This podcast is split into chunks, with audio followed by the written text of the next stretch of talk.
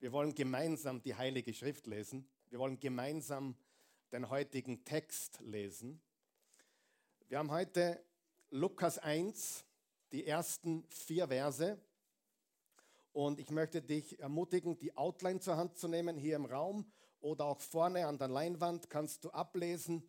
Und natürlich zu Hause an den Bildschirmen könnt ihr mitlesen. Wir lesen Lukas 1. Wir stehen weil wir Gottes Wort schätzen und ehren und respektieren.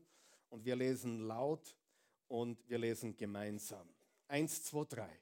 Schon viele haben sich daran gesetzt, einen Bericht über die Ereignisse zu schreiben, die bei uns geschehen sind und die wir von denen erfahren haben, die von Anfang an als Augenzeugen dabei waren und dann den Auftrag erhielten, die Botschaft weiterzusagen.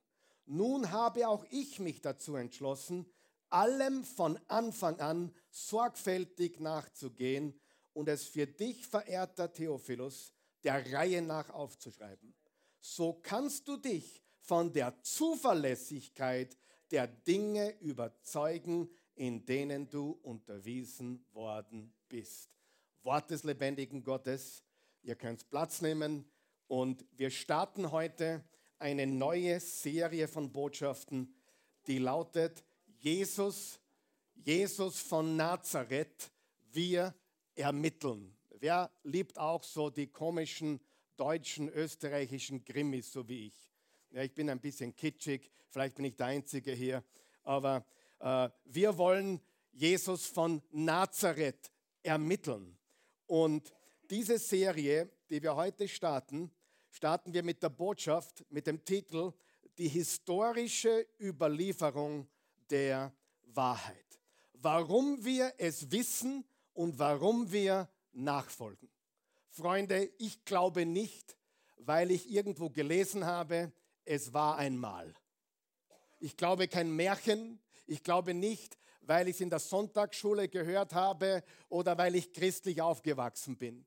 Überhaupt nicht. Ich weiß, was ich glaube, ich weiß, warum ich es glaube und ich habe Fakten und Tatsachen, nach denen ich mich orientiere. Das Lukas-Evangelium ist ein Tatsachenbericht, basierend auf Augenzeugen. Amen. Wir reden nicht von, es war einmal ein Männlein. Ja? Wir reden von dem Evangelium, wir reden von Geschichte, wir reden davon, dass man ermitteln kann, dass Jesus gelebt hat, gestorben ist, begraben wurde und auferstanden ist. Und dieser Wahrheit wollen wir faktisch, tatsächlich und ermittelbar auf den Grund gehen. Eine ehrliche, interessante Frage zum Start. Woher wissen wir, dass es Gott gibt? Woher wissen wir das? Weil es in der Bibel steht? Jetzt ehrlich, weißt du deswegen, dass es Gott gibt, weil es in der Bibel steht? Nein. Wenn es Gott gibt, woher wissen wir, wie er ist? Nicht nur, dass es ihn gibt, sondern wie er ist. Es wäre ja theoretisch möglich, dass der Allmächtige ein richtiger Böser wäre, oder? Wäre tatsächlich theoretisch möglich, aber die Bibel sagt uns, Jesus sagt uns, Gott ist die Liebe. Und wer Gott kennt, der kennt die perfekte, vollkommene Liebe. Natürlich leben wir heutzutage in einer postchristlichen Gesellschaft. Als ich ein Bub war, haben wir immer die Leute gesagt, auch die Frau Lehrerin hat mir gesagt, wir leben im christlichen Abendland. Wer weiß, das ist schon lange nicht mehr so. Wer weiß, dass das stimmt. Wir leben, liebe Freunde, in einer postchristlichen Gesellschaft, Du brauchst nur einmal nachbohren, was im, auf dem Gymnasium unterrichtet wird oder in der Hauptschule oder in der Volksschule oder sogar bereits im Kindergarten. Du musst nur nachschauen, was Religionslehrerinnen und Religionslehrer in unserem Land zum Großteil verbreiten und dir stellst die Haare im Nacken auf. Wir leben in einer postchristlichen Gesellschaft. Wir leben nicht mehr im christlichen Abendland und ich bin kein Prophet, aber wenn wir nicht dagegen wirken, mit etwas anderem als ich glaube, weil es in der Bibel steht, dann verlieren wir spätestens unsere Enkelkinder, wenn nicht schon unsere Kinder. Wir sind weit weg von einer christlichen Gesellschaft. Wir leben in der postchristlichen Gesellschaft. Und die Frage ist, ist das nicht alles erfunden? Eine gute Frage, eine ehrliche Frage. Das waren doch alle primitive, abergläubische Leute, die das geschrieben haben, ohne viel Wissenschaft, auf jeden Fall keine Wissenschaft, wie wir sie heute haben. Frage, ist es überraschend für dich?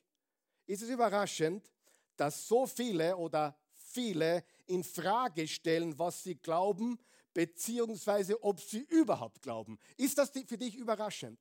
Wer hat ein Kind zu Hause? Einen Sohn, eine Tochter, vielleicht einen Mann, eine Frau, die weit weg von dem sind, was du in Jesus Christus glaubst. Und wir haben zwei grundlegende Dinge, die wir hier in der Oase tun. Wir denken biblisch über alles. Sagen wir das gemeinsam? Wir denken biblisch über alles. Aber zweitens, wir wollen auch alles unternehmen, damit Menschen Jesus Christus kennenlernen. Und wenn ich durch die Gegend gehe und sage, glaub's einfach, warum soll ich's glauben? Ja, weil es in der Bibel steht, tue ich den Menschen keinen Gefallen. Warum? Weil die glauben nicht an die Bibel, so wie du und ich. Die glauben nicht daran, dass diese Menschen vielleicht wirklich gelebt haben, wirklich Augenzeugen waren. Die lassen sich nicht überzeugen, glaub einfach, weil es steht in der Bibel. Ich schon, weil ich glaube die Bibel. Amen. Aber wir reden ja von der Welt, die weit weg ist, die gar nicht mehr weiß, was Weihnachten ist, geschweige denn das Vaterunser noch kennt, was zu meiner Zeit jeder Bub in meiner Schule, auf meinem Fußballplatz, in meiner Freundeskreis kannte. Wir waren alle Ministranten, wir alle folgten in irgendeiner Weise diesem christlichen Glauben. Wir sind weit davon abgekommen. Seid ihr noch wach? Und um dem gegenzusteuern, machen wir diese Serie. Und wir werden absichtlich auch eine Sprache verwenden, die vielleicht dich als eingemachter Bibelleser, wo sind meine Bibelleser? Wer liebt die Bibel auch so wie ich? Ja? Aber wir wollen absichtlich eine Sprache verwenden und vielleicht absichtlich Fragen stellen, die dich vielleicht kurz aus dem Konzept hauen. Wie kann das sein? Wie redet der heute mit uns? Wie kann der sagen, gibt es überhaupt einen Gott? Wer von euch weiß, deine Freunde denken so. Deine Bekannten denken so. Die Welt da draußen denkt so, sie ist nicht christlich. Und äh, lass uns aufrichtig sein. Wer ist auch dafür? Lass uns aufrichtig sein. Lass uns ehrlich sein. Wer ist auch jemand so wie ich? Ich bin jemand, der viele Fragen stellt. Du fragst dich manchmal, Karl Michael, woher nimmst du, was du hernimmst? Ich stelle einfach viele Fragen. Wer hat schon gemerkt, je mehr Fragen du stellst, umso mehr Antworten bekommst du. Aber was lernen wir in der Schule, in der ersten Klasse schon? Der Hansi zeigt auf, stellt eine dumme Frage, alle lachen und der Lehrer, die Lehrerin lacht mit. Und von dem Moment dann lernt der kleine Hansi, besser keine Fragen stellen, ich will nicht als Idiot dastehen. Und das ist tragisch. Es gibt keine dummen Fragen. Es gibt keine dummen Fragen. Es gibt dumme Antworten. Oh, das war jetzt gut. Das war sehr gut. Es gibt keine einzige dumme Frage, aber es gibt viele dumme Antworten. Aber es gibt auch die richtigen Antworten. Und aus diesem Grund wollen wir unseren Glauben ermitteln. Das kann vier Wochen dauern, fünf Wochen dauern, es kann auch sechs oder sieben Wochen dauern, aber ich sage dir, wenn du bereits im Glauben bist, wird es deinen Glauben stärken. Wenn noch nicht, hast du was zum Kiefeln. Wer weiß, was Kiefeln heißt? Das ist Salzburgerisch, wo ich auch lange Zeit gelebt habe. Du wirst daran kauen. Du wirst damit, äh, du wirst das verdauen müssen, aber es ist wichtig. Lass uns aufrichtig sein, lass uns ehrlich ermitteln und lass uns auch ehrliche Fragen stellen. Ich bin jemand, der gerne hinterfragt. Ich erzähle euch kurz meine Geschichte. Bevor wir nach Wien kamen, hierher, also in den Raum Wien, und hier starteten, bin ich in einer Kirchenkultur aufgewachsen, eigentlich geht es schon zurück zur christlichen Privatschule. Ich habe das Vorrecht gehabt, zwei Jahre lang in Amerika in einer christlichen Privatschule in die Schule zu gehen. Und ich war dann auch in der Kirchenkultur drin, in der Gemeindewelt unter Christen. Und ich war dann sogar auf dem Bibelcollege. Und alle drei Beispiele, die ich gerade erwähne, die Privatschule, meine Gemeindeerlebnisse, Frage, wer hat auch ein schlechtes Gemeindeerlebnis schon hinter sich? Wer hat schon drei hinter sich? Ja, wer, hat, wer, hat, schon mehr, mehr ge schlechte Gemeinde- und Kirchenerlebnisse, als er Zehen und, und, und Finger hat? Hey Freunde, es ist normal. Menschen machen Mist, Menschen machen Fehler, Menschen bauen Mist. Amen. Aber nur weil Menschen Fehler machen, zweifeln wir nicht unseren Glauben an. Unser Glaube ist viel tiefer, viel nachhaltiger, viel substanzieller als das, was den, der Mist, den der Pastor gebaut hat. Wer ist froh darüber? Wer von euch ist froh darüber, dass wenn der Pastor Mist baut, dass Jesus nicht aus dem Konzept kommt? Aber wie viele Leute tun das? Ich glaube nicht mehr, weil ich habe gehört. Ich glaube nicht mehr, weil ich habe gesehen. Nein, du solltest deinen Glauben nicht auf das Verhalten von Christen aufbauen, sondern auf eine Person, die gelebt hat und sein Name ist Jesus Christus. Das Bodenpersonal kannst du meistens in der Pfeife rauchen. Aber Jesus Christus ist der König aller Könige, er ist der Herr aller Herren, er ist der Name über allen Namen. Da ändert nichts und niemand etwas daran. Kein Fehler und auch keine falsche Lehre. Die Wahrheit bleibt. Und ich sage dir von ganzem Herzen, diese Serie, die ich jetzt seit Monaten vorbereite, die brennt in mir. Ich liebe die Verlorenen. Unter Verlorenen meine ich die, die Jesus nicht kennen, die ihm noch nicht nachfolgen, die noch nicht an ihn glauben. Wir wollen Menschen gewinnen in dieser postchristlichen Gesellschaft, in der wir leben. Wir wollen sie gewinnen für den Glauben. Und ich bin überzeugt davon, dass einige hier sitzen und auch zu Hause sind, die vielleicht sogar schon darüber nachgedacht haben, abzuspringen vom Glauben. Und das ist gar nicht so schlecht. Es ist gar nicht so schlecht, wenn du deinen Glauben einmal in Frage stellst, weil viele haben einen Glauben, aber es ist nicht der echte. Es ist ein Scheinglaube. Es ist ein Glaube, der beim ersten Gegenwind auf die Probe gestellt wird und oh, ich gebe nach. Echter Glaube steht. Amen. Echter Glaube bleibt immer. Und wenn echter Glaube da ist, dann hast du den Sieg alle Zeit. Und das ist so unendlich wichtig. Zurück zu meiner Geschichte. Ich war, wie gesagt, mit 17, 18 in der Privatschule. Ich war dann danach in vielen Kirchengemeinden, auch hier in Österreich. Und ich war, da, ich war auch auf dem Bible College. Und eines habe ich in all diesen drei Beispielen erlebt. Vielleicht hast du das auch erlebt, wenn du in der Kirche aufgewachsen bist, wenn du in der Gemeinde aufgewachsen bist, wenn du vielleicht in einem christlichen oder sogar Pastorenhaushalt aufgewachsen bist. Hinterfragen war nicht erwünscht. Hinterfragen war nicht erwünscht. Ich kann mich noch erinnern, ich habe eine ehrliche Glaubensfrage gehabt, ich war 21. Ich bin zu dem Pastor gegangen, habe ihn gefragt und er hat gesagt, warum zweifelst du? Glaub einfach. Und ich habe gesagt, das genügt mir nicht. Diese Antwort reicht mir nicht. Warum zweifelst du? Glaub einfach. Oder ich habe eine schwierige Frage gestellt, wo ich wusste, dass der Pastor auch keine Antwort hat. Weißt du, was die meisten Pastoren machen? Sie geben eine Antwort weil sie eine Antwort haben müssen. Sie sind der Antwortmann für alles. Und wehe, sie haben die Antwort nicht. Frag mich einmal noch etwas und ich weiß die Antwort nicht. Was sage ich dir dann? Ich weiß es nicht, aber ich kann es bis nächsten Mittwoch, Sonntag herausfinden. Ich kann es studieren und dann sage ich dir mein Conclusio. Woher haben wir das, dass wir alles wissen müssen? Erstens mal wissen wir nicht alles und zweitens mal dürfen wir immer noch ehrliche Fragen haben. Und ich als gläubiger Jesus-Nachfolger von 38 Jahren habe immer noch Fragen, die mich, die mich brennend interessieren, wo ich aber weiß, die Antwort bekomme ich erst, wenn ich meinem Herrn und Meister gegenüberstehe und ich ihn fragen darf und er mir die Antwort gibt und er sagt, es war gut so. Alles war in meiner Hand. Denen, die Gott lieben, dient alles zum Besten. Glaube einfach.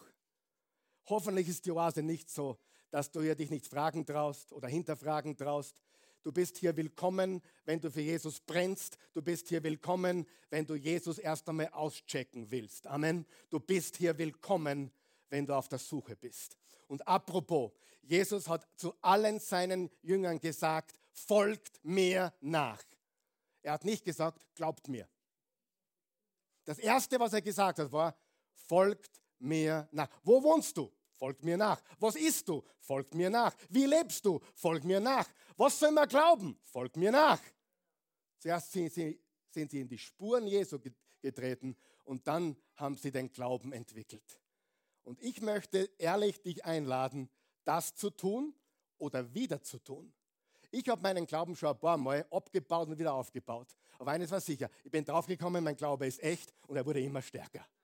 Ich habe keine Angst davor, meinen Glauben oder das, was ich denke, in Frage zu stellen. Ich habe keine Angst davor. Wovor ich Angst habe, ist ein nicht reflektiertes Leben. Wer von euch weiß, manche Menschen haben keine Selbstreflexion. Sie denken nicht nach über ihr Leben, ihre Fehler, was sie glauben, was sie denken. Und manche, die ich kennengelernt haben, habe, die, die würden gerne weg von dem, wo sie sind, aber sie trauen sich nicht. Was werden die wohl sagen, wenn ich das tue? Ich habe eine schwierige Frage gestellt. Die Antwort war, glaub einfach oder was bist du ein Zweifler? Habe ich sogar zweifelst du wirklich immer noch? Ist es der Ernst? Und was passiert dann mit einem gutmeinenden Christen? Der fragt keine Frage mehr, oder? Na, ich sitze brav drinnen, tu so, wie wenn ich alles aufnehme, tu so, wie wenn ich alles glaube. Ich traue mich nicht mehr fragen, weil ich kriege bei Hinterfragen nur eine auf den Deckel. Jesus lässt uns hinterfragen. Halleluja. Und er will nicht nur, dass wir ihm folgen, er will, dass wir ihm vertrauen und er will wissen, warum wir das tun. Weißt du, warum du glaubst? Ich weiß, warum ich glaube. Und es ist nicht deswegen, weil ich es in der Sonntagsschule gehört habe. Es ist nicht deswegen, weil ich christlich aufgewachsen bin. Es ist nicht deswegen, weil mir jemand der Bibel geschenkt hat. Es ist viel, viel, viel tiefer als das. Viel substanzieller, viel nachhaltiger. Und es hat mich durchgetragen durch alle Gezeiten.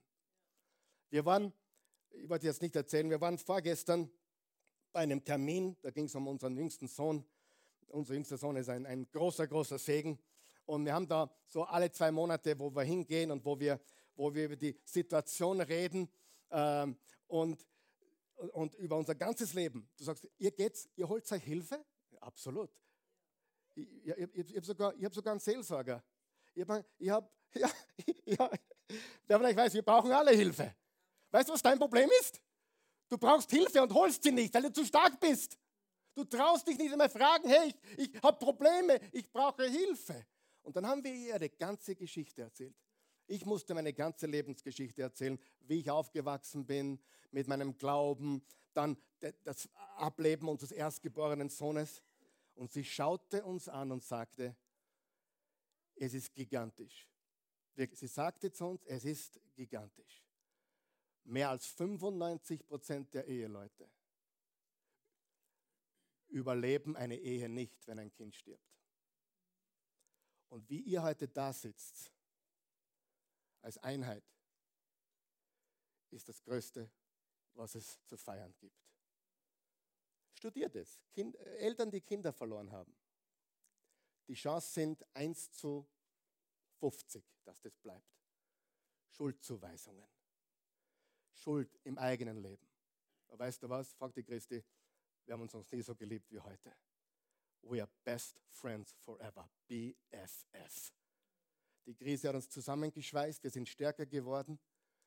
Und wisst ihr warum? Wir haben eines gemeinsam. Das ist nicht, was du denkst. Wir haben noch was gemeinsam. Wir haben keine gemeinsamen Hobbys.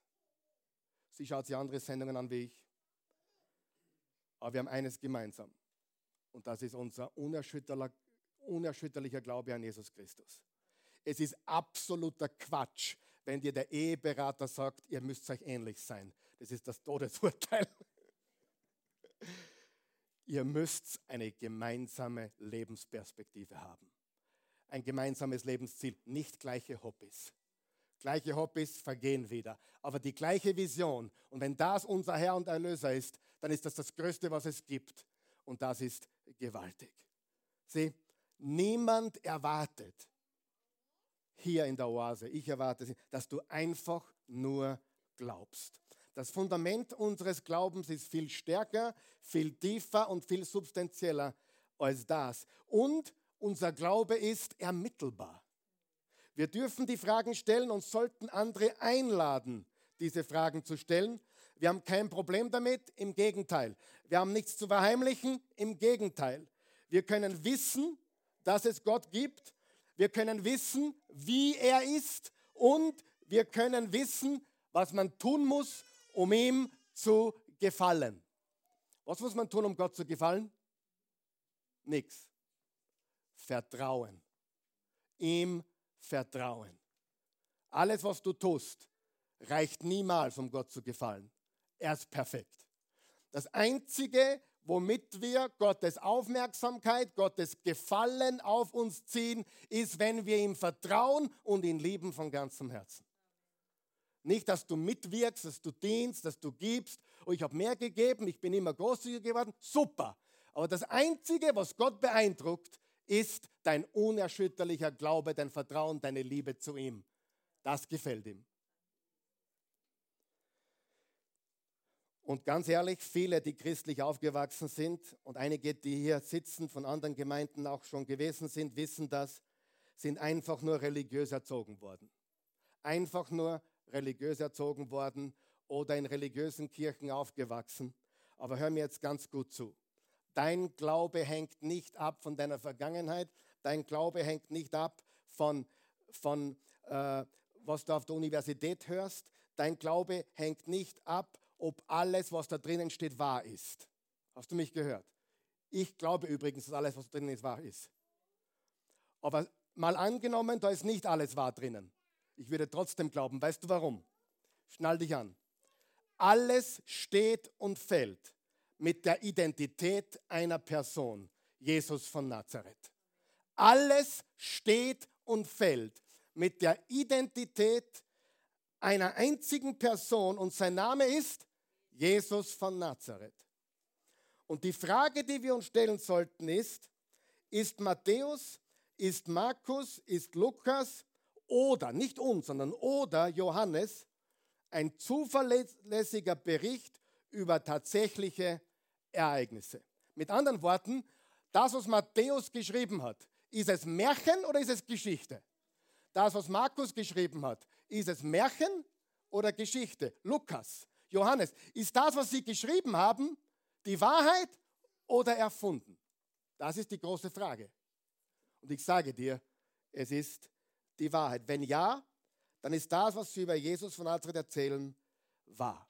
Und wenn nur einer von allen Vieren die Wahrheit sagt, dann müsste ich es einmal anschauen, denn es ist die Wahrheit. Ganz wichtig. Und wenn das, was sie über Jesus von Nazareth sagen, wirklich wahr ist, dann bingo. Nicht stehen bleiben, geh weiter und schau tiefer. Frage, wovon hängt unser Glaube ab? Was du in der Kirche gehört hast? Was du in der Sonntagsschule gelernt hast? Nein, vergiss das. Das Fundament unseres Glaubens hängt an der Identität einer Person. Und sein Name ist Jesus. Frage, ich habe es letztes Mal gesagt, äh, der Fisch hat Jona verschluckt, richtig? Karl Michael, glaubst du das? Ich glaube es 100 Prozent. Das ist so passiert. Ich habe Beweise dafür. Ich kann es dir erklären, warum ich das glaube. Aber jetzt hör mir ganz zu. Ich habe dann lustigerweise gesagt, selbst wenn stehen würde, dass Jona den Fisch verschluckt hat, glaube ich es auch. Weil er ans Wort Gottes glaube. Ja, ich glaube, ich glaube, ich gibt, es gibt niemanden, der die Bibel so liebt und so glaubt in diesem Raum wie ich. Wir, wir studieren hier Vers für Vers durch die Bibel. Aber mal angenommen, sag mal mal angenommen, die, die Story von Jona und dem Fisch ist nur eine Illustration oder eine Erfindung. Mal angenommen, David und Goliath ist nur eine Kindergeschichte. Mal angenommen. Und Jesus ist trotzdem auferstanden dann ist doch wurscht, ob die Geschichte stimmt oder nicht, oder? Wenn er auferstanden ist, dann haben wir den Grund für unseren Glauben. Und damit keine Missverständnisse entstehen. Ich glaube auch, dass David und Goliath eine echte physische Geschichte war, die wirklich passiert ist. Ich glaube das von ganzem Herzen. Aber mal angenommen, das stimmt nicht. Und Jesus ist auferstanden. Was ist die Grundlage unseres Glaubens? Jona und der Fisch? David und Goliath? Oder die Kreuzigung, die Grablegung und Auferstehung von Jesus Christus. Frage, was ist die Grundlage? Die Auferstehung Jesu Christi. Und daher, ich diskutiere mit Leuten nicht. Ich sage, was ist, wenn da ein Beistrich falsch gesetzt worden ist?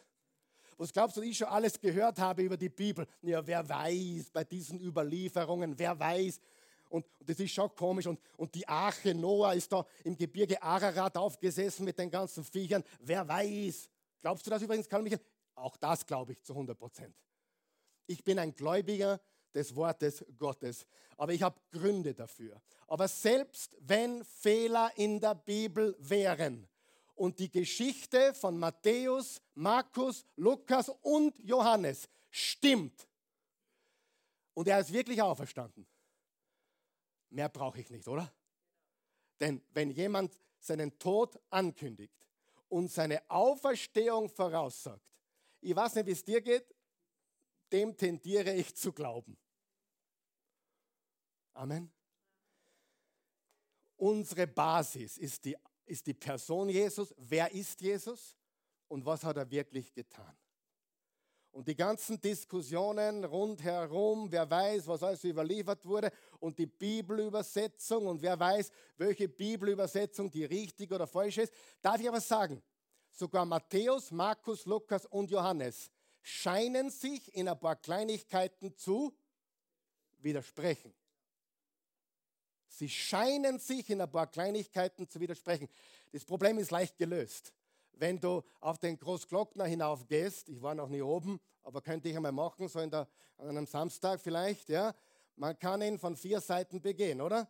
Vom Osten, Norden, Süden, Westen. Wenn wir zu viert hinfahren würden und alle würden wir den Großglockner hinaufgehen, du vom Osten, ich vom Süden und der anderen vom Westen und vom Norden, dann würde jeder es anders beschreiben. Aber weißt du was? Alle vier Evangelisten kommen im gleichen Ergebnis an. Johannes 20, Auferstehung. Matthäus 28, Auferstehung. Markus 16, Auferstehung. Lukas 24, Auferstehung. Sie kommen alle zum gleichen Schluss. Sie kommen alle und folgen das Gleiche. Der Mann war tot und er lebt. Und wenn ich das weiß, warum diskutiere ich dann über jeden Beistrich und jeden Doppelpunkt in der Bibel? Noch einmal, ich glaube alles, was da drin steht. Aber selbst wenn ich was finden würde, wo ich mir denken würde, das passt aber nicht ganz zusammen, erinnere mich immer wieder, die Grundlage meines Glaubens ist nicht Jona und der Fisch oder David und Goliath oder die Arche Noah. Die Grundlage meines Glaubens ist, wer ist Jesus? Ist er Gott, wie er gesagt hat? Und ist er auferstanden oder wurde das alles nur erfunden? Wer folgt mir heute? Wer folgt mir? Und ich glaube, wir leben in einer Gesellschaft, da muss man so reden. Weil die verstehen nicht Calvinismus und Aminismus und keine Ahnung was. Wird diskutiert und, und, und äh, Entrückung und vorher und nachher und sieben Jahre oder dreieinhalb Jahre, die verstehen das nicht. Mit denen musst du reden darüber, dass Lukas, Johannes, Matthäus, Markus, es waren Augenzeugenberichte von Menschen, die live dabei waren. Liebe Freunde, die Geschichte von Jesus ist die hundertprozentige Wahrheit. Er ist auferstanden. Ich bin vorigen Sonntag eingeladen, woanders zu, woanders zu predigen. Keine Angst, ich werde trotzdem hier sein. Es ist am Sonntag später am Abend. Und ich fragte den Pastor, was soll ich denn predigen? Und er sagte zu mir, was immer du am Herzen hast. Sage, das ist gefährlich. ich glaube nicht, dass das ist gefährlich. Sagte, ich sage nicht zu einem Gastsprecher, was immer du am Herzen hast. Habe ich zweimal probiert, ist nicht so das Gescheite. Ich, auf jeden Fall, äh, was immer du am Herzen hast. Uh, sage ich, was hast denn du so gepredigt in letzter Zeit? Sagt er, wir sind seit acht Wochen in der Auferstehung. Sag ich, nicht nur am Ostersonntag, nein, schon die ganze Zeit vorher. Und wir bleiben drin. Sag ich, ja, hast du was dagegen? Wenn ich so gegen Ende Mai über die Auferstehung predige, ist zwar schon noch Ostern, aber hast du was dagegen? Sagt er, nein, das sollte man jeden Sonntag predigen. Übrigens auch der Grund, warum wir uns jeden Sonntag versammeln. An welchem Tag ist Jesus auferstanden? Am Tag nach dem Sabbat der hat nicht Sonntag geheißen damals, sondern er hat geheißen, der erste Tag der Woche. Später haben sie ihm diesen Namen gegeben von einem Sonnengott, was natürlich falsch ist, aber der Tag ist immer noch der richtige. Warum? Weil es der Tag nach dem Sabbat ist, der erste Tag der Woche. Und der erste Tag der Woche wird zelebriert von Christen auf der ganzen Welt. Ein paar Ausnahmen. Aber selbst in Dubai, selbst in, in, in, in egal, in China, die Christen versammeln sich hauptsächlich, wann? Am Sonntag, am ersten Tag der Woche. Und das ist nicht an den Haaren herbeigezogen, das ist, weil er ist an diesem Tag auferstanden. Und eigentlich haben wir Ostersonntag jeden Sonntag. Was hat ihr da heute? Ich muss mir was trinken, weil sonst geben wir die Puste aus. Ich liebe es. Mein Glaube hängt nicht ab von was andere Menschen glauben oder was, in de, was äh, Bibelauslegungen oder falsche Bibelübersetzungen. Mein Glaube, das Fundament ist, wer ist Jesus? Ist es oder ist er ein Scharlatan? Ist es? Ist er Gott? Und wenn er Gott ist und er wirklich am Kreuz verblutet ist, freiwillig und am dritten Tage auferstanden ist, wow, dann habe ich was, da kann ich nicht drüber schauen. Schauen wir uns an die Geschichte des christlichen Glaubens. Mach ich Sinn, Eugen? Schau nicht so. Die, die Geschichte des christlichen Glaubens. In einer Nussschale. Seid ihr wach? Was ist die Geschichte des christlichen Glaubens? Vier Dinge. Erstens, es gab ein Event. Es gab ein Event. Wer von euch weiß, wie sich dieses Event nennt? Auferstehung. Das Event nennt sich wie? Auferstehung. Ich sage lieber gerne Auferstehungssonntag, nicht Ostersonntag. Ich habe nichts jetzt gegen Ostern in dem Sinne, aber mir ist lieber, es ist der Auferstehungstag. Manche sagen gar nicht Sonntag dazu, sondern Tag des Herrn. Woher kommt, das, da kommt diese Phrase Tag des Herrn? Ja, weil es der Tag ist, an dem Christus whoop, auferstanden ist. Der Tag des Herrn. Ist ja kein Zufall. Es gab ein Event. Sagen wir das gemeinsam. Es gab ein Event. Und jetzt ist die große Frage. Gab es dieses Event oder gab es dieses Event nicht? Das ist die Frage. Das ist die Frage. Nee, Nichts anderes. Nicht Jona und der Fisch oder David und Goliath und, und nicht ähm, war Maria Magdalena eine Prostituierte oder war sie keine Ahnung was, sondern wer ist Jesus? Und ist das wirklich passiert? Ist die Auferstehung wirklich passiert? Unmittelbar nach der Auferstehung, unmittelbar, übrigens die Auferstehung fand statt 32 nach Christi Geburt. Er wird wohl 34 oder knapp 34 gewesen, 33,5 wahrscheinlich. Aber 32 nach Christus, so wird es datiert, fand diese Passion Christi statt. Am 6. April 32 nach Christi ist er hineingeritten in die Stadt. Wenige Tage später wurde er festgenommen, nachdem er das Passa mit seinen Jüngern gefeiert hat. Und dann ist er gekreuzigt worden und am, am ersten Tag der Woche, also am Tag nach dem Sabbat, ist er auferstanden. Und das war 32 nach Christus. Das ist ganz wichtig. Und was war unmittelbar nach diesem Event? Nach diesem Event gab es oder gibt es entstand ein neues Movement. Sag einmal Movement. Movement. Das ist Englisch, aber ist eingedeutscht eine Bewegung. Und wie nannte sich dieses Movement? Manche sagten dazu die Nazarener-Sekte. Wer weiß, das Wort Christ kam erst in Apostelgeschichte 11. Ungefähr fünf bis zehn Jahre nach der Auferstehung wurden Christen zum ersten Mal Christen genannt. Das war nicht, oh, das sind jetzt die Christen. Nein, das ist die Nazarener-Sekte. Jesus von Nazareth. Oder manche sagten, der neue Weg. Warum der neue Weg? Jesus ist der Weg, die Wahrheit und das Leben und seine Nachfolger sind der neue Weg. Und später die Ekklesia, die Kirche Jesu Christi. Aber pass auf, Jesus ist aufgestanden auf, nicht aufgestanden, auferstanden, großer Unterschied. Ich bin heute auch aufgestanden. Äh, aber er ist auferstanden. Wer weiß den Unterschied? Aufgestanden, auferstanden. Er ist auferstanden an einem bestimmten Sonntag, also kurz nach dem Passa, und weniger als zwei Monate später, wie, wie schnell? Weniger als zwei Monate später, genauer gesagt 50 Tage. Was heißt Pfingsten? Pfingsten heißt 50. Wer hat das gewusst? Pfingsten heißt 50. Das heißt, wenn du den Sonntag dazu zählst, den Ostersonntag, und bis zum 50. Tag gehst, bist du am Pfingstsonntag. Was ist da passiert? 120 Jesus-Nachfolger versammelten sich in einem Obergemach. Und was ist passiert?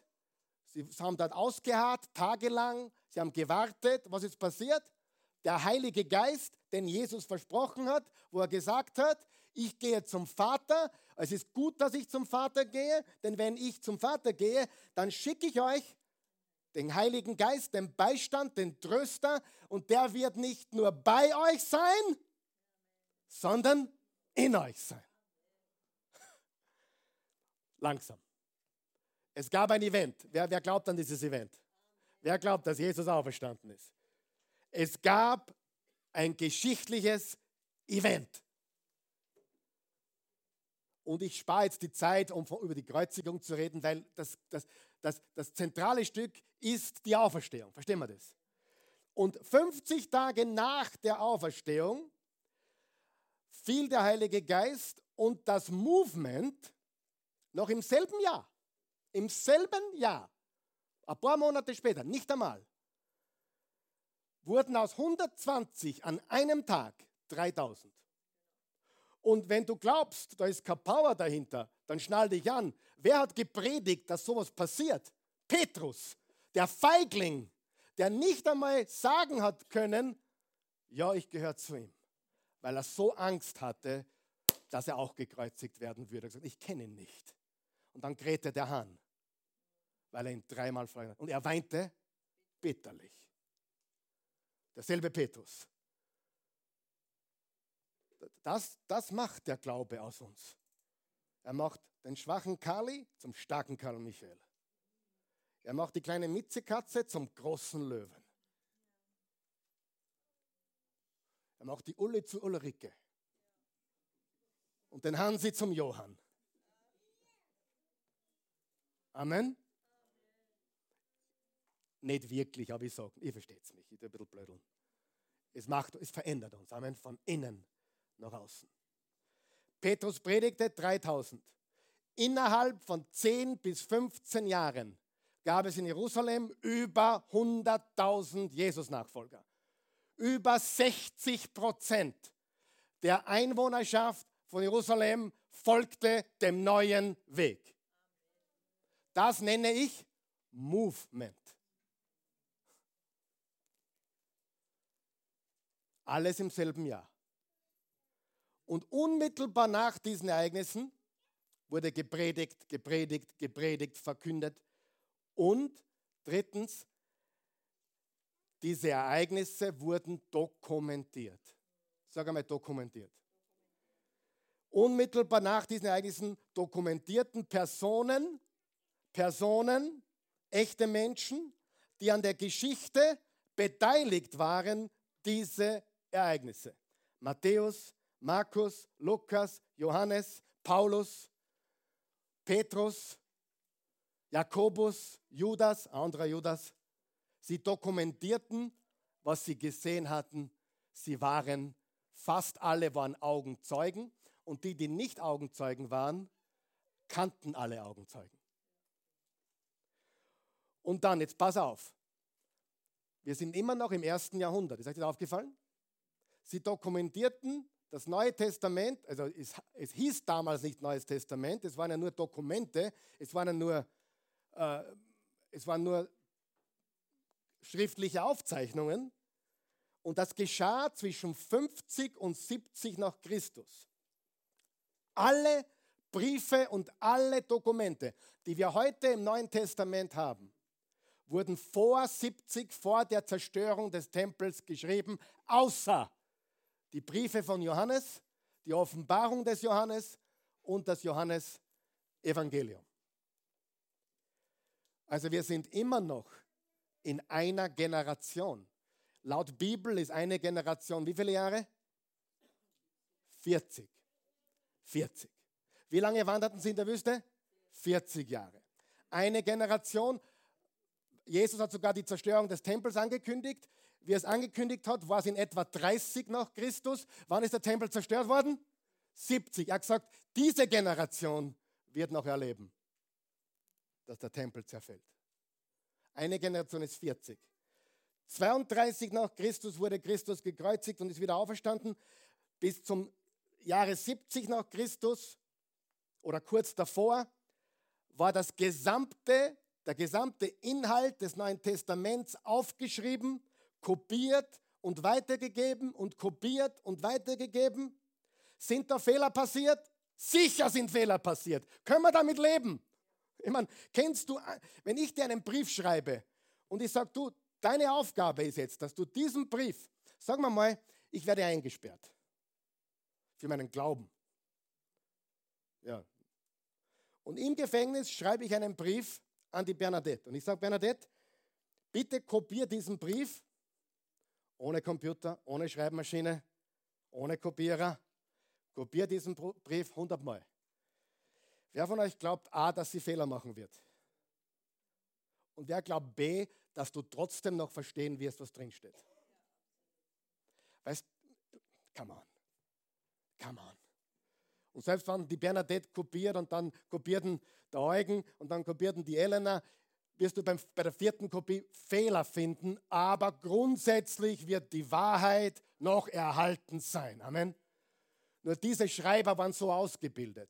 Die mussten, die mussten, wenn sie einen Fehler machten, das Papier verbrennen und neu beginnen. Die, die hatten strenge Auflagen. Freunde, wir können davon ausgehen, dass es nichts gibt auf der Welt, was so akribisch kopiert wurde wie das Neue Testament. Aber ich komme jetzt ein bisschen zu weit. Es gab ein Event, es entstand ein Movement und sie begannen sofort es zu dokumentieren.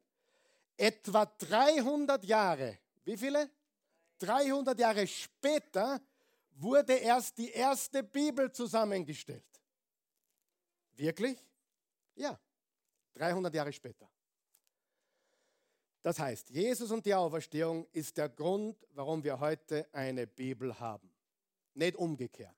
Wir haben nicht eine Bibel, wir haben nicht Jesus, weil es die Bibel gibt, wir haben die Bibel, weil es Jesus gibt. Was war zuerst, die Auferstehung oder das Neue Testament? Was kam zuerst? Zuerst kam Jesus, die Auferstehung, das Movement, das Dokumentieren und dann, aufgrund all dieser Evidenz, all dieser Beweise, wurde das Neue Testament zusammengestellt. Mit anderen Worten, ohne Auferstehung keine Bibel. Und wenn nur ein Tatsachenbericht wahr wäre, dann, hey, lass uns schauen. Schauen wir uns jetzt Lukas nochmal an. Schauen wir uns die ersten zwei Worte vom Lukas-Evangelium an. Was sind die ersten zwei Worte von Lukas-Evangelium? Das ist keine Trickfrage, ehrlich jetzt. Was, ist, was sind die ersten zwei Worte vom Lukas-Evangelium? Schon viele. Schon viele. Äh, in der NLB-Bibel steht, viele haben schon. In der Menge-Bibel steht, weil bekanntlich schon viele es unternommen haben. Nachdem jetzt schon viele Personen, was haben viele getan? Aufgeschrieben, dokumentiert, was? Was passiert ist. Was passiert ist. Nicht, was sie sich ausdrücken. Sie haben dokumentiert, was ihre Augen und Ohren gesehen haben. Im 1. Johannes 1 steht, wir berichten, was unsere Hände betastet haben, unsere Augen gesehen haben und unsere Ohren gehört haben. Wir berichten vom Wort des Lebens. Haben Sie ihn gesehen? Yes. Haben Sie ihn gehört? Yes. Haben Sie ihn betastet? Absolut. Schon viele. Was heißt viele? Ist vier viele? Matthäus, Markus, Lukas und Johannes. Ist das viele? Nein. Also ich glaube eher nicht. Frage, glaub, glaubst du, es hat andere Leute gegeben, die aufgeschrieben haben? Viele. Aber warum haben es gerade die vier eingeschafft ins Evangelium? Das sind die vier, die wir haben. Aber wir können davon ausgehen, dass es unzählige mehr Berichte gibt von Augenzeugen. Und was ist im Gericht wertvoller als ein Augenzeuge? Wenig. Ein Augenzeuge, der berichtet. Sind vier viele? Ich glaube nicht. Sind 40 viele? Kommt darauf an, was man zählt. Wenn ich sagen würde, ich habe schon viele Predigten gehalten, ist vier viele? Sind 40 viele? Sind 400 viele? Wie schaut es aus mit 4000? Jetzt sind wir angekommen. Vier, mindestens. Sind das viele? Ja, aber vier ist nicht viele. Kommt darauf an, was man zählt. Zwei Haare in der Suppe sind viele. Fünf Fridaten in der Suppe sind wenig. Ich kann, ich, wir gehen immer, die Christ und ich gehen immer in das, das eine Restaurant und ich bin ja ein Suppentiger. Also Grießnockerlsuppe, Nudelsuppe. Ich bin aber nicht auf der Nudelsuppe dahergeschwommen, aber ich liebe Suppen. Ich bin ein, Suppen, ich bin ein Suppentiger. Kürbiscremesuppe, Knoblauchcremesuppe, Bär, oh, Bärlauchcremesuppe. Hey, heute an. Aber du, nichts geht über eine gescheite Frittatensuppe, oder? Aber wir waren neulich wieder dort und ich bin jetzt schon so, sind fünf, fünf Frittaten drin. Da geht es eigentlich noch gut. Wenn ich eine Frittatensuppe will, dann will ich Frittaten drin haben und seitdem kriege ich immer eine Überdosis an Frittaten. Ich, ich mache keinen Witz, die bringen mir immer extra. Äh, und ich habe dann geschaut, das wurde sogar verrechnet, extra Portion Frittaten. Aber das ist mir ehrlich gesagt wurscht, weil fünf Frittaten in einer Suppe sind wenig. Sind vier Evangelien viel? Nein, überhaupt nicht. Das bedeutet, nicht nur der Matthäus, nicht nur der Markus, nicht nur der Lukas, nicht nur der Johannes, sondern viele haben geschrieben. Und zwar vor Lukas haben schon viele geschrieben. Vor Lukas haben schon viele geschrieben. Lesen wir nochmal den Text. Vers 1. Schon viele haben sich daran gesetzt, einen Bericht über die Ereignisse zu schreiben, die bei uns geschehen sind. Wie viele werden einen Bericht über dein Leben erstellen, wenn du stirbst? Darf ich die Antwort geben? Nicht viele. bei, allem Respekt, nicht viele. Wenn du Kinder und Enkelkinder hast, nachdem deine Enkelkinder nicht mehr da sind, weiß niemand mehr, dass du gelebt hast. Außer du hast was Großartiges gemacht in der Welt, etwas wirklich Großartiges oder was ganz Furchtbares. Und wenn du was ganz Furchtbares gemacht hast, bist du berüchtigt. Und wenn du was ganz, ganz Wunderbares gemacht hast, bist du berühmt. Richtig? Aber ich bin, ich bin, ich habe keine Illusionen. Spätestens nach dem Ableben meiner Enkelkinder war es kein Mensch mehr, das mich gegeben hat. Richtig? Und wenn du keine Kinder hast, und keine Nachkommen. Ich glaube, äh, deine, deine Frau, dein Mann natürlich, aber viel weiter wie ein paar Jahre, jetzt ganz ehrlich, das ist die nackte Realität. Wie viele Leute sind von uns gegangen die letzten paar Jahre und wir denken gar nicht mehr an die? Ich meine jetzt nicht einmal hier, in der Welt allgemein. Das ist schon Geschichte. Und das war vor ein paar Monaten. Freunde, wenn du von da weg bist, wenn du ein guter Mensch warst, geliebt worden bist, ja, es werden sich ein paar erinnern an dich. Aber mach da keine großen Hoffnungen, dass viele über dich einen Bericht schreiben werden.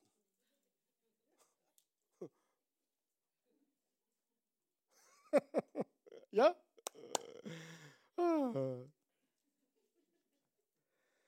Diese Sache ist so gigantisch. Hüft es halt jemand übrigens. Diese Sache ist so gigantisch. Jetzt überlege mal, wie viel über Jesus geschrieben ist, nicht nur in der Bibel, sondern auch in anderer Geschichte. Der Kaiser, der damals an der Macht war, war Tiberius Caesar. Tiberius Caesar war der mächtigste Mann seiner Zeit. Haben wir das verstanden? Und es gibt keine, es gibt keine durchgängig vollkommene Geschichte von ihm. Keine. Pilatus, so gut wie nichts. sind Nebengedanken in der Geschichte Jesu. Andere Gekreuzigte, was findest du über andere Gekreuzigte? Nichts. Andere große Rabbis? Wenig bis nichts. Herodes der Große? Da gibt es einen Josephus, der hat seine ganze Geschichte dokumentiert. Aber außer Josephus gibt es nichts. Warum nimmt sich Lukas die Zeit? Warum ist diese Geschichte überhaupt erzählenswert? Warum so viele? Wisst ihr warum? Weil etwas passiert ist. Und weil etwas passiert ist, es ist so außergewöhnlich, es ist so groß und gewaltig, es ist so gut, dass es die ganze Welt hören muss. Jemand musste diese Wahrheit überliefern. Jemand musste diese Geschichte erzählen. Und Lukas war einer davon. Lukas kannte alle Augenzeugen. Lies die Apostelgeschichte. In der Apostelgeschichte lernst du, dass, dass Lukas ein Begleiter von wem war? Von Paulus. Er kannte sie alle. Er kannte Johannes, Petrus, Paulus, Jakobus, den Bruder des Herrn. Er kannte sie alle und er hat alles recherchiert. Ein Arzt. Und in der damaligen Zeit war Nahrung knapp. Man hat was Besseres zu tun gehabt, als irgendwelchen Fantasien nachzugehen. Aber das ist so gigantisch und so großartig, nicht nur für Judäa und Galiläa, nicht nur für Israel, sondern für die ganze Welt und nicht nur für die ganze Welt, für die ganze Menschheitsgeschichte. Jesus Christus ist auferstanden.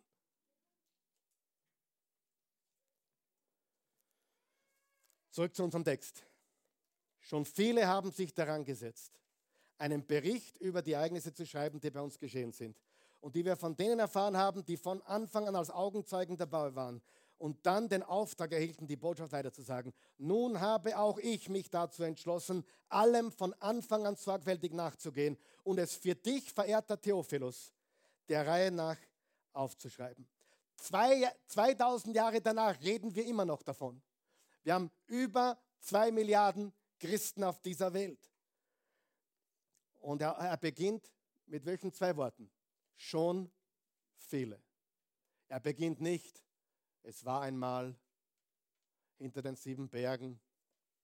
Nein, er beginnt, wie man Geschichte beginnt. Hast du mich gehört? Er beginnt, wie man Geschichte beginnt. Und jetzt sage ich was Brutales, aber es ist die Wahrheit. Die Geschichte von Jesus ist keine Bibelgeschichte. Es ist Geschichte, die in der Bibel landete. Versteht ihr? Was kam zuerst? Jesus oder die Bibel?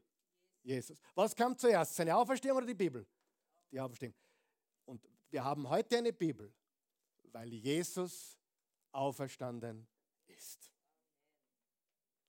Und Lukas hat nicht die Bibel geschrieben aus seiner Sicht. Wir haben es heute in der Bibel aus. Glaubst du, dass der gedacht hat, super, jetzt darf ich Bibel schreiben? Nein, der hat an Theophilus geschrieben. Das war ein Freund von ihm, der gläubig war und der noch stärkeren Glauben haben wollte. Der wollte auch Bestätigungen haben. Und Lukas hat ihm geschrieben. Und Lukas dokumentiert das Leben und die Lehren Jesu. Und Lukas Bericht, also sein Dokument, über das Leben Jesu wurde 300 Jahre vor der Zusammenstellung der Bibel geschrieben. Folgt sie mir heute? Ich gebe euch ein Beispiel. Wer liebt auch die Bibel so wie ich? Ich liebe sie von ganzem Herzen. Ich glaube jedes Wort, was drinnen steht. Aber Jesus war zuerst. Die Auferstehung war zuerst. Und der Grund, warum wir die Bibel haben, ist, weil etwas passiert ist vorher. Und ohne Jesus seiner Auferstehung hätten wir keine Bibel. Und ja, es sind ein paar Fehler drinnen, jetzt nicht, nicht in den Übersetzungen natürlich, im, im, im, im Urtext gibt es keine Fehler. Aber diese Fehler stören uns nicht, weil wir wissen, sie wurden ja von Menschen kopiert. Aber das ändert die Geschichte nicht, liebe Freunde. Ich meine, das ist doch unlogisch. Wie viele kennst du in der Klasse, die sagen, Frau Lehrerin, ich glaube das nicht, was du heute erzählst im Geschichtsunterricht. Das glaube ich nicht. Sagt sie, geht es dir noch gut? Das ist Geschichte, das stimmt. Nachher, woher weißt du das, Fräulein? Es ist doch nur überliefert worden. Ja, weil wir wissen, das stimmt. Und dann bei Jesus, dem bestdokumentiertesten Menschen aller Zeiten, dem bestdokumentiertesten Buch aller Zeiten, ist plötzlich Überlieferung ein Problem. Überlieferung ist kein Problem. Überlieferung ist gut. Wer ist froh, dass wir es heute haben? dass der Liebesbrief an uns weitergeschrieben wurde und abgeschrieben wurde und weiterkopiert wurde. Und dann kam die Buchpresse irgendwann im 16. Jahrhundert, glaube ich, oder 13, keine Ahnung. Gutenberg war das, oder? Auf jeden Fall, vorher war es schwierig, eine zu bekommen. Ich gebe euch ein Beispiel. Wenn du in einem Hotel schläfst, im, Hotel, im Schlafzimmer im Hotel, und du gehst vom Hotelzimmer raus, weil du gehst essen und du hast Wertsachen und du findest im Schrank des Hotelzimmers, was findest du? Einen Safe. Und du gibst deine Uhr und, und, und, und deine paar Wertsachen, gibst du in diesen Safe. Folgt mir noch. Frage, legst du die Dinge in den Safe, um sie wertvoll zu machen oder weil sie wertvoll sind? Du legst sie in den Safe, weil sie wertvoll sind. Nicht, jetzt lege da mein, ich lege mein Bonbon in den Safe, dann wird es wertvoll. Nein. Und genauso ist es mit der Bibel. Der Grund, warum Lukas in der Bibel ist, weil er vor der Bibel schon die Wahrheit gesagt hat. Und weil es vorher schon wertvoll war. Bevor es je ein neues Testament gab, war das Lukas-Evangelium die Wahrheit. Und später wurde es zusammengegeben. Ich komme nicht zurecht heute mit der Zeit, Mann. Warum glauben wir? Weil wir einfach glauben? Nein, unser Glaube ist an eine, an eine Person verankert, unser Glaube ist an ein Ereignis verankert. Es gab ein Event, es gibt ein Movement, es gibt Dokumentationen und dann kam erst die Bibel. Und Lukas hatte keine Idee, dass er einer der vier Evangelisten werden würde. Der hat nicht gesagt, super, ich bin einer der vier. Am Ende des dritten Jahrhunderts, ich komme jetzt auf die Zielgerade, am Anfang des vierten Jahrhunderts, Diokletian. Diokletian, es war der Kaiser vorm Konstantin. Diokletian leitete die letzte und brutalste Welle der Christenverfolgung und er wollte die gesamte christliche Literatur inklusive Lukas Evangelium ausrotten.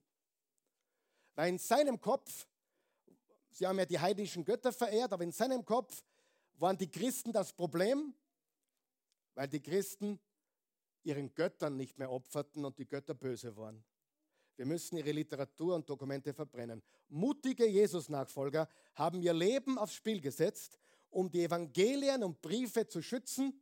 Eines dieser Dokumente war Lukas und ein anderes war die Apostelgeschichte. Und dann passierte etwas Gewaltiges. Diokletian mit der ganzen römischen Macht konnte die Dokumente nicht ausrotten. Es waren zu viele im Umlauf. Dann kam Konstantin und angeblich war seine Mutter Christin.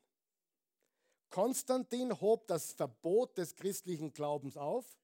Christen durften plötzlich wieder öffentlich zusammenkommen und sie brachten ihre ganze Literatur zusammen Jetzt pass auf. Und sie finanzierten die ersten Bibeln. Jetzt schnall dich an. Das Reich, das Jesus kreuzigte, das römische Reich, finanzierte die Herstellung der ersten Bibeln. Angeblich hat Konstantin 50 Bibeln bestellt, damit alle, alle Bischöfe die Bibel in der Hand haben. Es wurden Tausende und Abertausende Manuskripte verglichen und das Neue Testament ist entstanden. Freunde, wir reden da nicht nur von Bibelgeschichte, wir reden hier von Geschichte. So, und jetzt komme ich auf die Zielgerade. Wenn du nicht glauben willst, wenn du nicht Jesus nachfolgen willst, weil es nicht bequem ist, das kann ich verstehen. Denn Jesus nachfolgen ist nicht bequem. Und hör auf, den ganzen Predigerinnen und Predigern zuzuhören, die dir sagen, dass du dein Leben lang nur Bequemheit haben kannst, wenn du Jesus folgst. Das ist Quatsch. Jesus nachfolgen kostet. Lach mich an, bitte, lach. Jesus nachfolgen kostet. Es ist nicht bequem. Es ist nicht komfortabel. Warum? Es wird dir was abverlangen. Weißt du das? Du musst Menschen vergeben. Oh, aber ich will nicht. Du musst Menschen vergeben, du musst geben, dienen, Selbstlosigkeit. Oh, wer von euch weiß, Jesus dienen kostet uns Geld. Es kostet Zeit. Wer weiß das? Jesus nachfolgen kostet. Und ich sage es noch einmal, wenn du nicht glauben willst, wenn du Jesus nicht nachfolgen willst, weil es nicht bequem ist, dann verstehe ich das sogar. Das ist ein ehrlicher Grund. Wer weiß, die meisten wollen es bequem. So ein bisschen christlich sein ist bequem, ein bisschen in den Gottesdienst kommen, ein bisschen einnicken, während der Pastor predigt, ist bequem. Aber ein echter Jesus-Nachfolger sein ist nicht bequem. Vergeben, geben, dienen, selbstlos, sich selber zurückstellen, den anderen lieben wie sich selbst. Es ist nicht bequem. Jesus nachfolgen kostet. Und wenn du deswegen sagst, ich will nicht nachfolgen, ich verstehe dich, du bist wenigstens ehrlich, dann sei ehrlich und sag's. Aber bitte, bitte, bitte, bitte, bitte.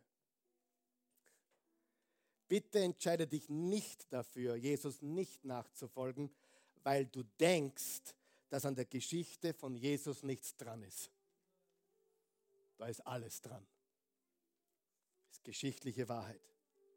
Denn trotz allem, was du auf der Universität gehört hast, trotz allem, was du am Gymnasium gehört hast, trotz allem, was dir deine Geschichtslehrerin oder dein Religionslehrer erzählt hat, er lebte, er wirkte, er starb und er ist auferstanden.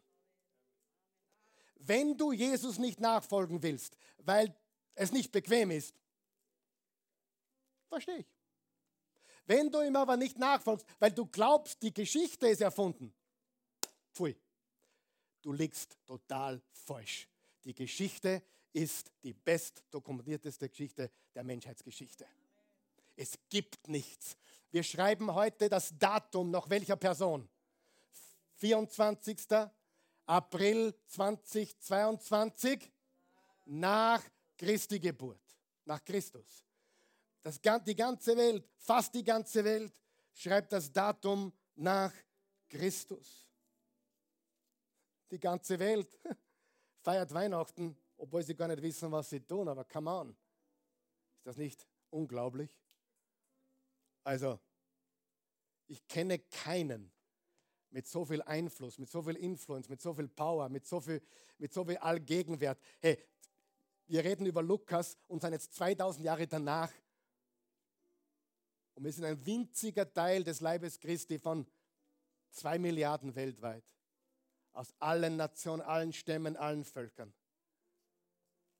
Selbst Voltaire, Voltaire hat gesagt, ich glaube, der hat gelebt 17, 17 irgendwas, oder? Der hat gesagt, die Bibel wird in 100 Jahren extinkt sein. Der hat sich sauber täuscht. In Schweden zum Beispiel ist die Bibel der Bestseller immer wieder, ich weiß nicht ob jedes Jahr, aber immer wieder ist in, in, unter der Buchliste die Bibel als das meistverkaufte Buch in Schweden zum Beispiel. Ich weiß, dass in Amerika auch so ist.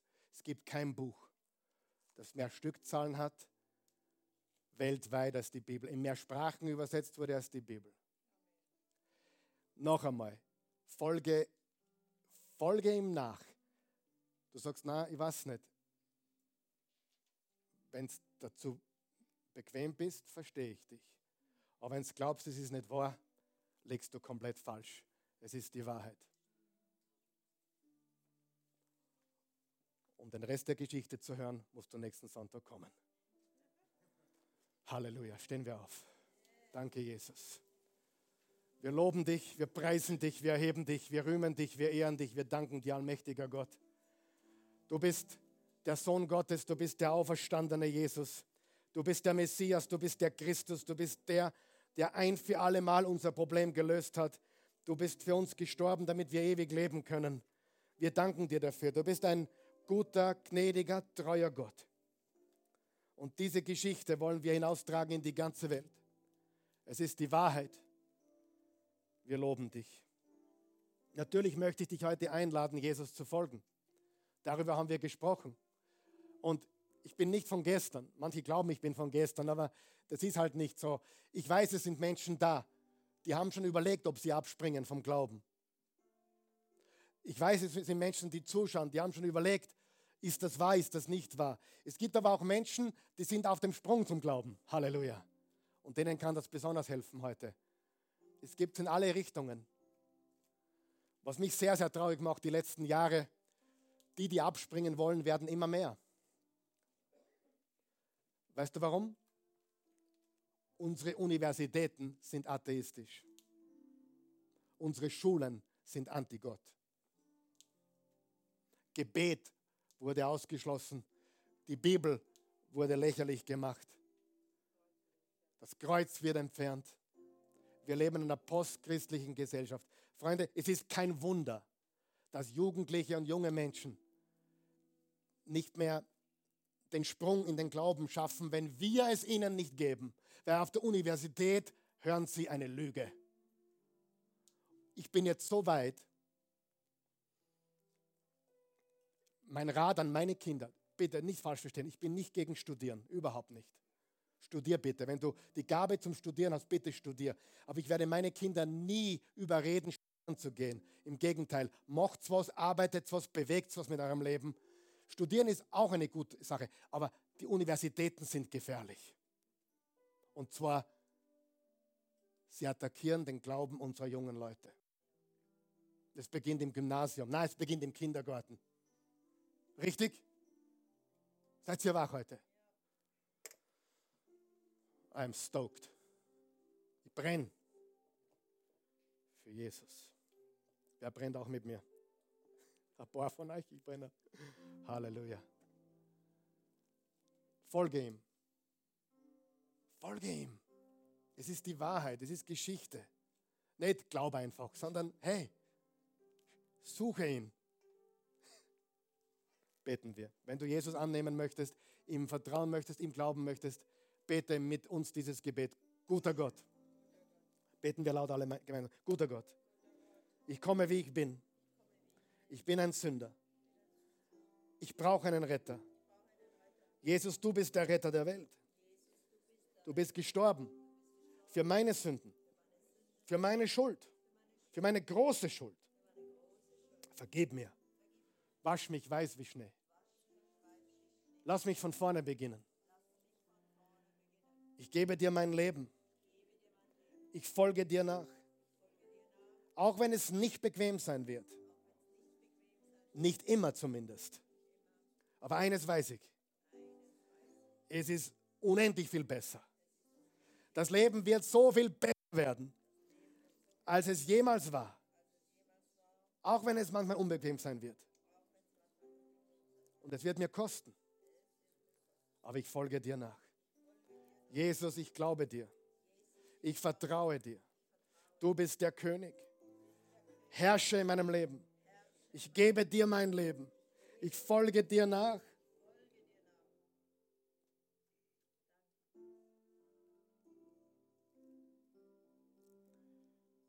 Danke, Jesus.